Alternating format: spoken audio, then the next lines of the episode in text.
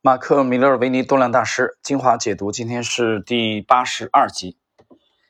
八十二集是本书的第八章啊，第七个问题：你们会向经纪商啊递进这个开放式的止损单，或者说仅仅设定心理止损？造市商显然会伺机攻击止损单，尤其是在股价跳空低开的时候。呃，米勒维尼回答：我通常使用心理止损。当止损单太靠近市场报价的时候，他们的确有可能会伺机攻击。如果提止损单与市场的报价有一段距离，而且又是流动性高的股票，那么就相当安全。呃 d a r i a n 我只在盘中设置止损单，不会留着止损单过夜。我不喜欢开盘后最初四十五分钟里的市场情绪。我大多数。的措施都发生在这段时间里，所以我通 通常在这个时候会按兵不动，只是阅读新闻或者在场外观望。有些时候，当我觉得早盘时段的走势已经过度延伸，则偶尔会进行逆势交易，也就是在跌势中买进或在涨势中卖出。呃，解释一下啊，这个 Darren 讲了一点啊，这个。第一点，他讲强调的是前面的四十五分钟啊，他不太做交易的，他更多的是选择观望。这第一点。第二点呢，如果他的观察啊，比如说某一个品种，那么在这个早盘的这个交易啊，他认为已经是这个翻译叫过度延伸，什么意思呢？啊，我来解释一下，它其实指的就是这个趋势已经持续了相当长的时间啊，有逆转可能的时候，我们知道。啊，有一句话叫“一鼓作气啊，再而衰，三而竭”。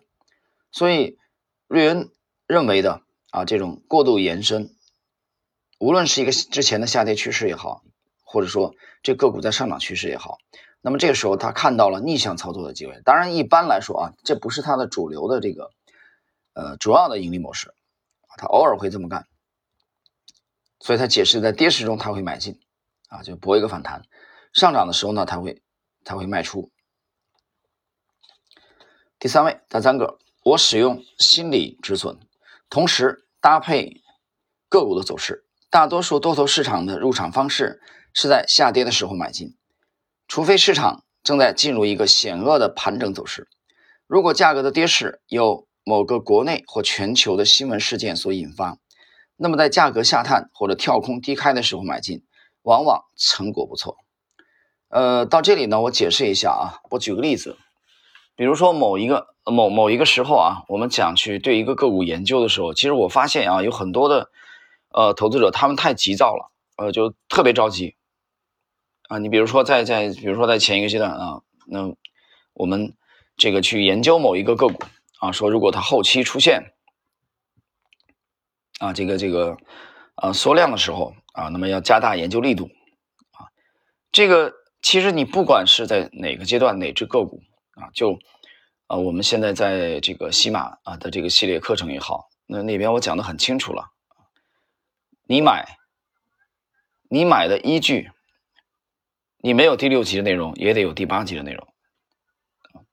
我想百分之九十以上要吻合有第六级的内容，第六加第八是最好的。但是往往在实际操作中呢，很多的这个朋友会遗忘这一点。他只觉得说这股票好啊，他可能要突破了，所以我就买，就忘记了也，就是特别急躁啊，特别急躁，急于入场，急于入场的这个结果是什么呢？就是那可能短线啊，你可能会承受一定的这个呃风险，对吧？甚至说，如果短线震荡幅度比较大啊，它可能会触及你的这个止损位啊，你被这个清理出局。在下一次临近突破的时候，你可能再反身入场，这样的话可能对有一些啊这个短线客啊就比较折磨了。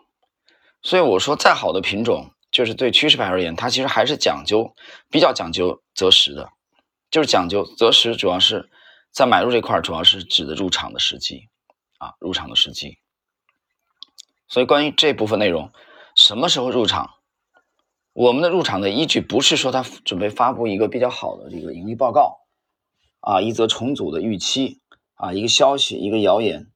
你看最近我在解读这个尼古拉斯达瓦斯，不是都不是这些啊，就是现在西马我们公开的内容当中，我们的买进依据就是第六级和第八级的出现，就那么简单。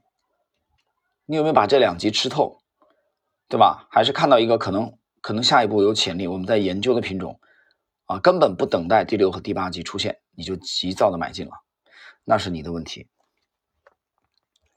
接着我们看最后一位，嗯，马克里奇二世。就现在的市场结构而言，止损单的确成了造市场打击的目标，这是毋庸置疑的。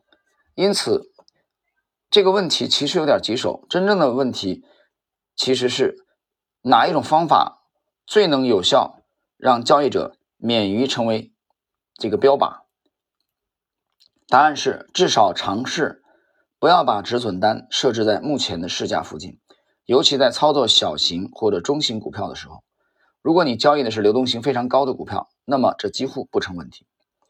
这一点啊，流动性的问题啊，前面那一位已经讲了啊。